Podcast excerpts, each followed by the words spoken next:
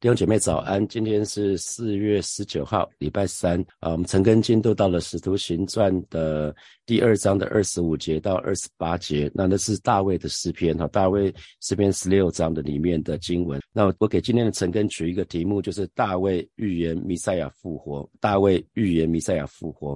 使徒彼得他讲的这一篇道呢，他主要就是让我们知道主耶稣就是那个弥赛亚。那耶稣在世上。呃，他服侍的时间从三十岁到三十三岁半，大概三年半左右的时间，他做了医医病赶鬼，那行了很多的神迹奇事。那我们一而再再而三强调的就是神迹奇事是为了让我们知道行神迹其实背后的那一位主。所以不管是对于犹太人，或是今天对于我们来看，最最重要的信信息就是耶稣是弥赛亚，耶稣是我们的救主。那在新约的当中，那弥赛亚是被称被翻译作是基督哈。那在旧约是称为受膏者啊，是神应许要来拯救以色列百姓的一个君王哈。那接下来邀请大家读以赛亚书的六十一章的一到二节。以赛亚书的六十一章的一到二节，我们一起来读。来，主耶和华的灵在我身上，因为耶和华用高高我，叫我传好消息给谦卑的人，差遣我医好伤心的人。报告被掳的得释放，被囚的出监牢。报告耶和华的恩年和我们神报仇的日子，安慰一切悲哀的人。哈，所以这个这位弥赛亚的特征就是神会用高高他，那神的灵会降临在他的身上，那神的灵也要透从他的身上涌流出来，浇灌下来。所以当耶稣。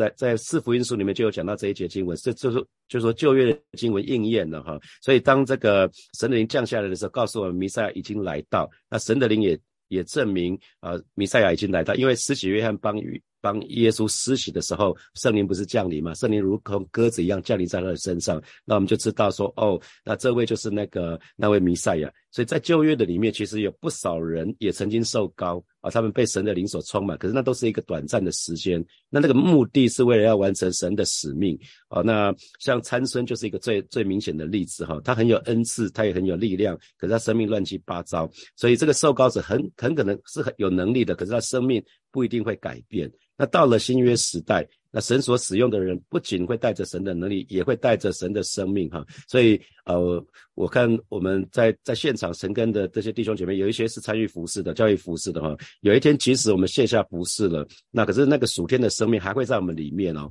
跟旧约不一样。旧约的是他们就就是那一段时间，他们完为了完成神的使命，神会会把灵浇灌他的身上。那可是新约的我们不一样。当我们卸下服饰的时候，神的灵还是会在我们身上继续的工作哈。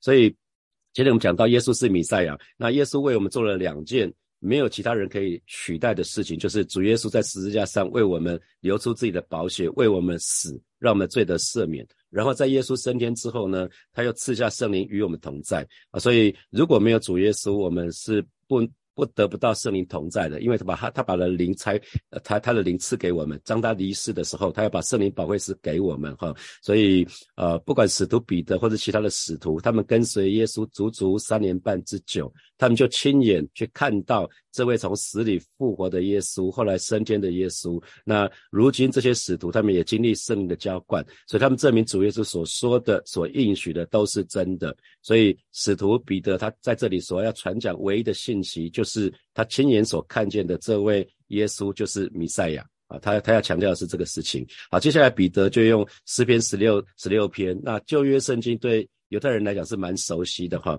那特别诗篇十六篇是大卫的金诗，大卫的第一首金诗，大卫总共有六首金诗，这是大卫的金诗里面的其中的第一首，所以啊，彼得就用。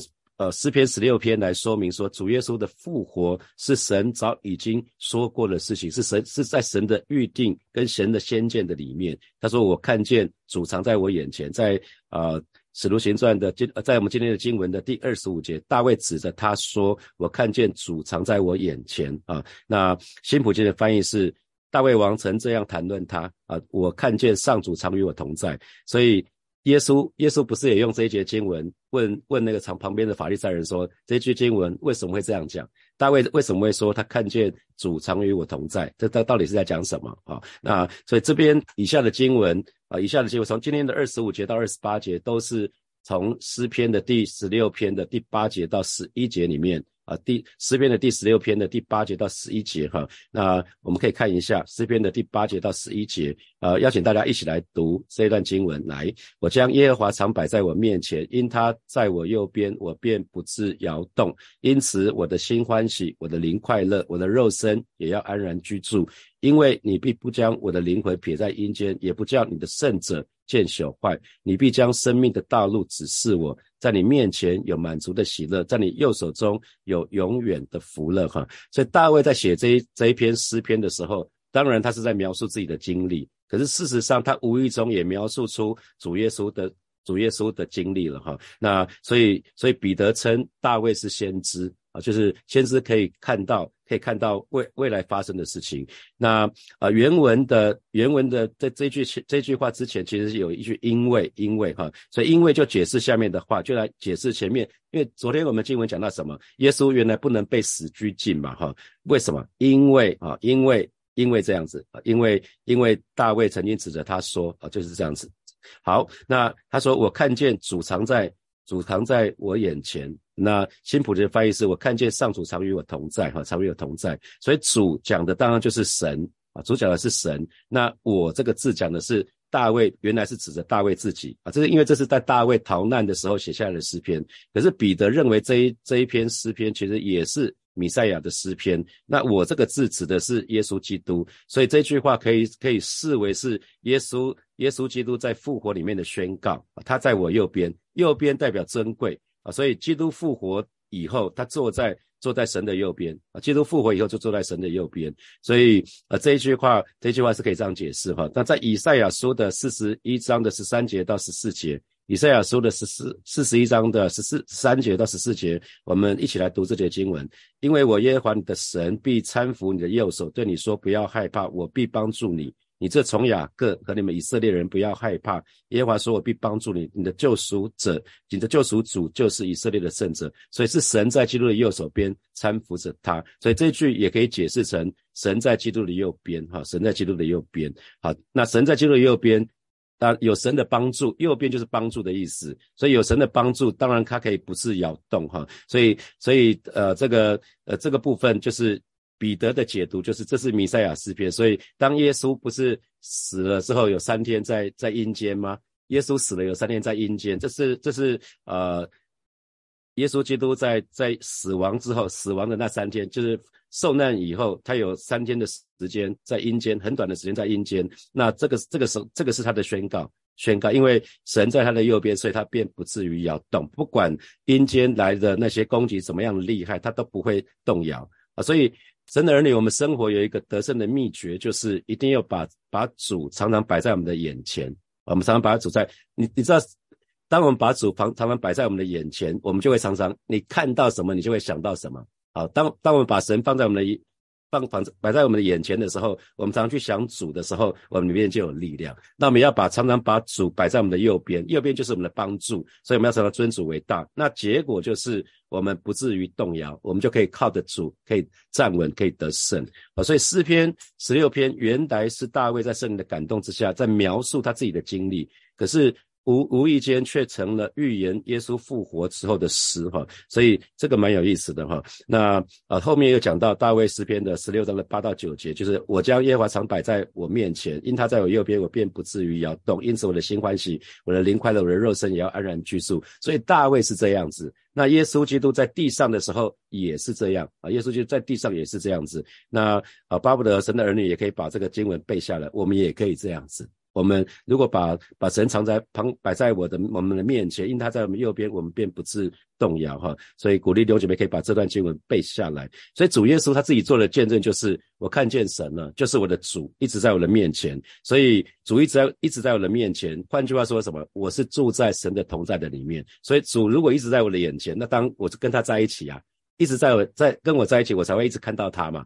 所以一直在我面前，表示在我的同在，就是同在的意思。所以，呃，主耶稣在在见证神就是他的主，一直在他的面前，一直与他同在。那神同时也是他的右手边，在帮助他，所以他便不至于摇动。所以呢，结果就是他的心欢喜，灵快乐，肉身可以安然居住。啊，所以大卫真的是一个非常属灵的人哈，他才会讲到这一段话，非常美的话。我看见主藏在我眼前。啊，主常常向向大卫显现，所以这那那这段诗又无意中又变成弥赛亚诗篇，这是一个非常美的事情。所以大卫一直在等候，在一直在盼望的就是这样的一位救主。啊，巴不得每一位神的儿女，我们也可以有这样的盼望，哈，也可以有这样的盼望。那主耶稣，我们可以看到主耶稣在地上的时候，他也常常讲到我父，我父。所以你可以看到他一直讲的就是他就是单单的顺服神的旨意啊，他常常连接于神，连接于父神。那他所做的就是为了满足父神的心，所以是父神借着圣灵与耶稣同在，那是神。在他的右手边去搀扶他，去帮助他。那也在耶稣荣耀的复活的当中，还有在升天的当中，在升天这个过程的当中，神一直与耶稣是同在，三位一体的神，他们彼此关系是非常非常的亲近的哈。那感谢赞美神，今天我们不仅是有主，有主的荣光，有主的同在，我们也可以有一个看见哦。神的儿女，我们也可以有一个看见，是我的主是死而复活的主，所以我有主的同在。那那是死而复活的同在，所以所以我也可以跟主耶稣一样同死同复活啊，所以这也可以成为我们的宣告，所以我们也可以宣告主在我的右边，所以我以主为主，他就叫我不至于动摇。他就叫我不至于动摇。我们再看二十六节，所以我心里欢喜，我的灵快乐，并且我的肉身要安居在指望中。哈，要安居在指望。那个安居的原文是 dwell，dwell 这个字就是支搭帐篷居住在里面的意思。哈，那因为有神的看顾，有神的保守，那当然就是这就是我们可以欢喜快乐的原因。那耶稣基督用这句话来宣告他，当然就是因为神与他同在，神在他的右手边帮助他，所以他可以欢喜快乐。即使那个时候宣告的时候是人在阴间。哈。所以这边表明死，基督死后，我刚讲到了，也会有一段很短的时间在阴间里。那因着信靠神，他的心欢喜，他的灵快乐。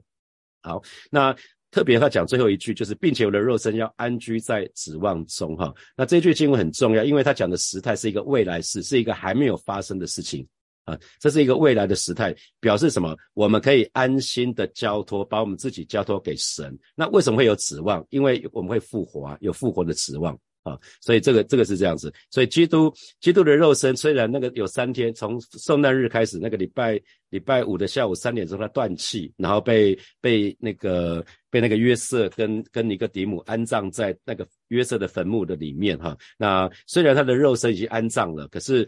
他仍然因着信靠神，那他可以安息在复活的指望当中。他知道他会复活，所以他在他在死亡的那个时间，他是可以安息的哈。所以很重要很重要的一个事情就是，只要有主的同在，其实弟兄姐妹，我们即使处在各样的困境的当中，我们还是可以欢喜。我们还是可以欢喜，我们还是可以说出来，心欢喜，灵快乐，肉身可以安然居住。那是因为我们跟主的之间没有任何的拦阻，是因为我们有神的同在，是我们可以心欢喜，灵快乐最重要的原因。所以即使在苦难的当中，我们还是可以心欢喜，灵快乐哈。那。那耶稣他怎么从死里复活？照样的，在基督里面里面的每一个人，你跟我，我们都也要复活，所以我们是蛮有指望的人啊。那在马太福音里面，曾经耶稣就说说过了，那杀身体不能杀灵魂的，不要怕他们哈。好，那二七节，二七节，呃，彼得就继续说了，因你必不将我的灵魂撇在阴间，也不叫你的圣者见朽坏哈。阴间这边讲到阴间哈，所以我特别就要解释一下，我要请启云翻一个 PPT 档。人的死后，灵魂会去哪里？哈，那我这是从一篇文章里面，从从一篇文章，我觉得他写的蛮好的，写讲的很清楚哈，把把那个讲的蛮清楚的。那看大家看到这个图，我稍微解释一下。那它有，它是一篇文章哈，那文章就是人死后灵魂会去哪里？那阴间所谓的阴间，大家可以看到左下角那个图的左下角有看到阴间吗？A A 阴间这个地方，那里面阴间包括乐园，包括地狱，那是所有的人死了。旧约旧约时代，在耶稣死亡之前的旧约时代，所有的人死了都会到阴间去。可是阴间分两个部分，阴间有乐园，阴间有地狱，所以耶稣才会说到那个拉萨路做乞丐那个拉萨路，不是死死而复活那个拉萨路，是有一个乞丐的名字叫拉萨路，然后有一个财主。他们死了之后在阴间，那可是是里面讲到有个深渊把它隔绝起来。那那个财主不不是看到那个大杀戮，虽然在世的时候是乞丐，可是在阴间的时候他活得可好了。那个那个财主就就很羡慕，然后然后他他的对话就是他过不去了，因为在在阴间的里面，乐园跟地狱是过地狱的人是过不去的啊，所以阴间是一个人死了之后灵魂暂时居住的地方，会等候末日的时候神会有审判，所以它分成两个部分，一个部分是收留异人的灵魂，我们简单称它为乐园。所以当耶稣说今夜你要跟我同在乐园的里面，还记得吗？耶稣对其中的一个强盗跟他同定十字架，你旁边左一左一右各有一个人。有一个人不是说他是一个艺人，他跟你我不一样，他还他是无罪，他被钉在十字架上，所以这个人当场耶稣跟他讲说，今夜你要同我在乐园里面了。好，那所以阴间分成两个部分，一部分收留艺人的灵魂，我们称它为乐园；可是另外一部分呢是收留罪人的，就是到死之前还没有信主的。那这个在约伯记里面也有讲到，那中间。阴间的乐，阴间的乐园跟阴间的地狱中间有一个深渊相隔，所以可望不可及哈。这在路加福音的十六章里面有提到。那所以啊，在旧约的时代，人死了都会到阴间。撒母耳，撒母耳也是在阴间嘛哈。那他只是他在阴间的乐园哈。那那可是到耶稣降生，到耶稣降生，然后耶稣死的之后，第三天复活。那耶稣死的时候也是有一段很短的时间在阴间哦。那可是耶稣复活升天的时候，我们可以可以看。看左上角，左上角耶稣降生的上面那个有一个箭头画过去。耶稣复活升天的时候，就把阴间的乐园的圣徒就带到天堂去了。那这个时候呢，这个时候就是天堂了。从这个之后，只要是信主死的，信主以后才死的，那那这些人都是到天堂，直接到天堂了。那阴间只剩下地狱了，阴间就再没有没有乐园了。啊，这样到到现在为止，大家还清楚吗？我想这个部分希望大家很可可以很清楚哈，因为好多人问，我到干脆直接一次讲好了。那这个图反正会留给大家，那他有文章有解释的很清楚。我觉得把我之前讲的断断续续的，他把它通通在一一篇文章还有一个图。我觉得这这个蛮好的哈。简单来讲，那我们不是讲到说会有会有灾难，然后耶稣会再来啊。那之后会有白色大审判。那到了白色大审判的时候，所有人都会在白色大审判里面。那包括在地狱阴间地狱的人也会，他也会会复活。然后在白色大审判里面，只要没有记载在那个生命册的里面啊，但我们可以看右右边最右边。到新天新地前那个白色大宝座啊，那如果是死，如果是没有信主的人，他死了之后会下到阴间地狱，然后到了啊最后的审判在白色大宝座前，因为他的名字没有在生命册的里面，于是他虽然复活，可是他马上就死了，就到永死了，就就被丢到地狱火火火湖里面去了。哦，那可是如果生命被有有记载在生命册的里面，那他还是会到天堂去啊，因为。基督复临之后有一千年，这是千千禧年。那这一千年还有最后的机会，还有一些人会得救的哦，大概是这样子。希望大家可以很清楚。好，我们今天不是要讲这个神学了，所以我跳过去就停在这边哈，就停在这边。好，如果有问题私底下可以再问我。好，那所以这边就讲到说，呃，彼得用这段经文，因为你你必不会叫你的圣者见朽坏嘛，哈，不会叫你的圣者见朽坏。所以正是因为这一段经文，彼得就跟大家讲说，那。大卫的坟墓，你们都知道大卫的坟墓在哪里啊？那大卫的大卫的尸体老早就已经腐烂了，所以这一句话不是在打讲大卫自己，这一句话在讲弥赛亚啊。彼得是要讲这个了，他他引用这段经文最重要的目的是要讲讲这一句话，讲这一句话，所以。弟兄姐妹，千万不要以为人死了以后就一了百了了。人死掉以后是灵魂不灭的，还要接受神的审判。所以，我们刚提到阴间的乐园、阴间的地狱啊，阴间的地狱是受苦的地方。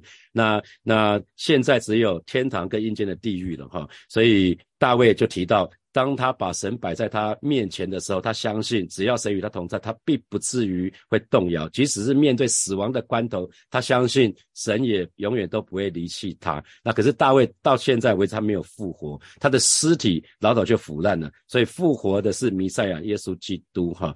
所以啊，这个这个地方讲的是这个。那主耶稣也知道他要复活，所以他知道主耶稣老早就知道他会有一段时间下到阴间，就是呃。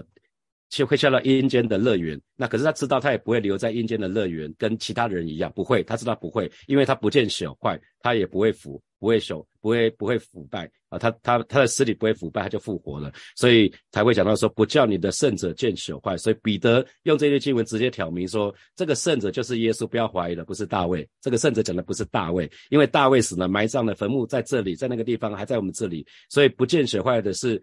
耶稣不是大卫啊，所以呃，所以记得旧约圣经里面他讲的预言通常不是在一次的时间就应验，我们称它为多重应验，就很像你在爬山一样。有的时候你爬到一座山之后很开心，结果发觉山的后面还有另外一座山更高的山，所以它会有第一次的应验，会有第二次的应验啊，可能是旧约的先知里面是这样子啊，特别是针对弥赛亚的预言啊。那诗篇诗篇十六篇本来是大卫自己的经历。等本来是大卫自己的感动，还有对神的赞美，可是呢，因着圣灵感动他，他成了预言弥赛亚复活的诗篇，人非常的美哈。好，我们接下来看二十八节，你已将生命的道路指示我，必叫我因见你的面得着满足的快乐。那新普世翻译是说，你已为我指明生命的道路，还要使我因你的同在而满心喜悦啊，这个好美哈，好美。那呃，你已将生命的道，那生命的道是什么？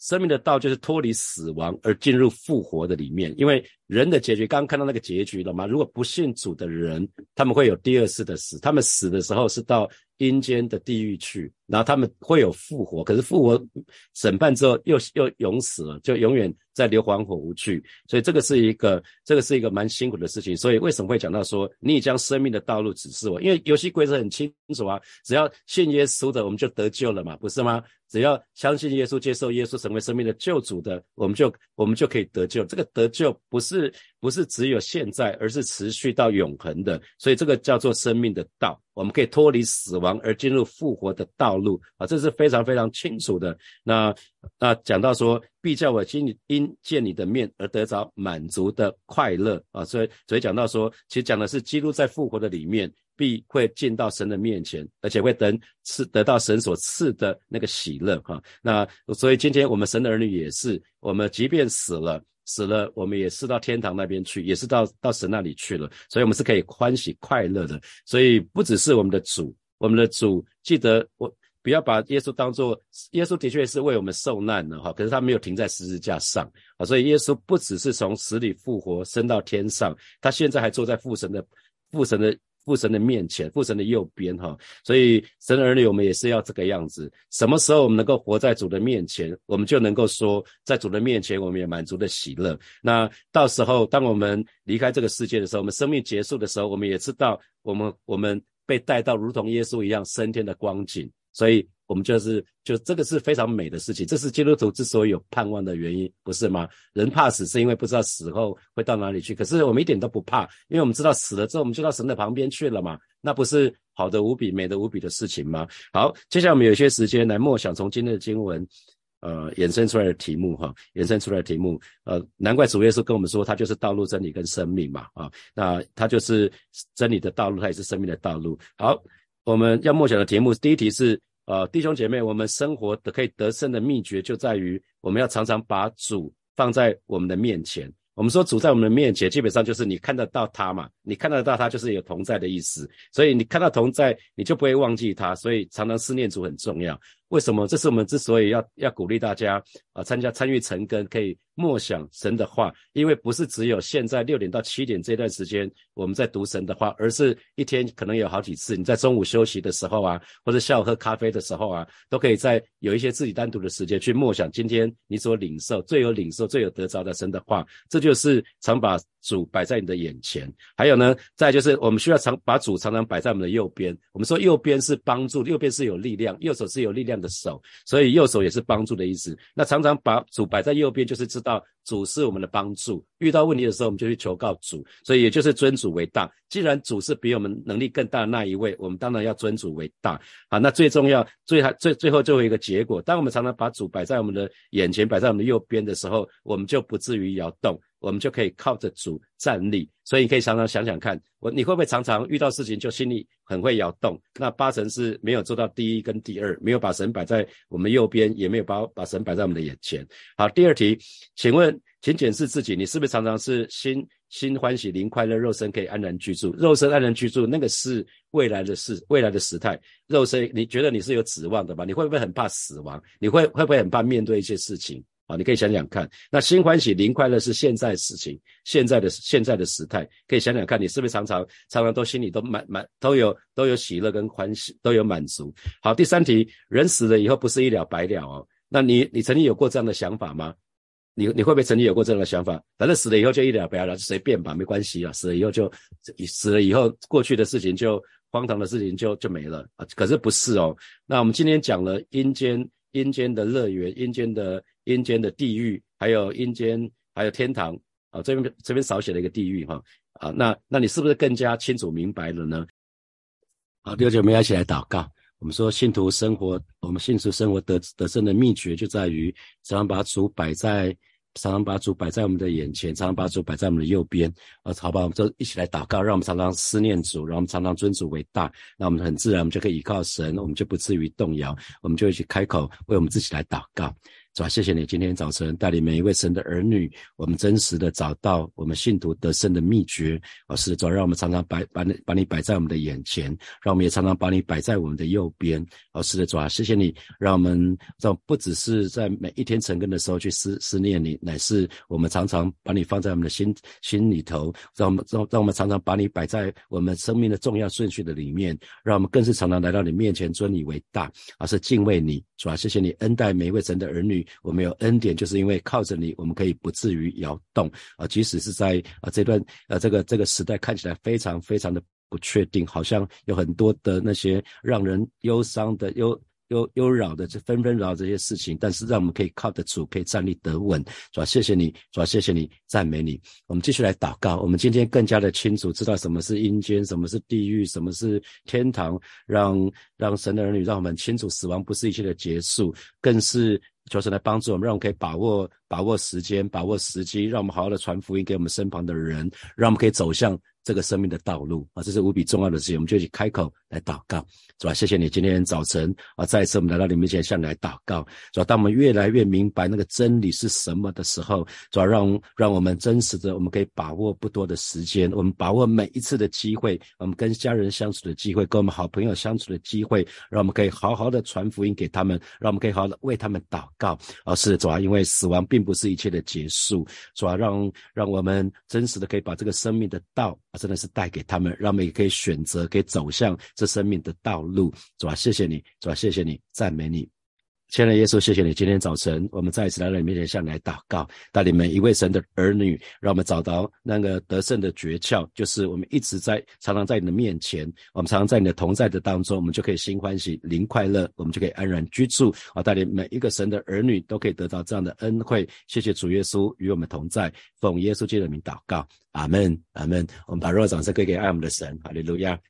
好，我们今天整个要停在这边哦。那祝福大家有有美好的美好的一天，也祝福大家有得胜的一天。那呃，那个档案会鼓励大家可以去找小组长，可以去去拿到那个档案。好，我们就停在这边，祝福大家，拜拜。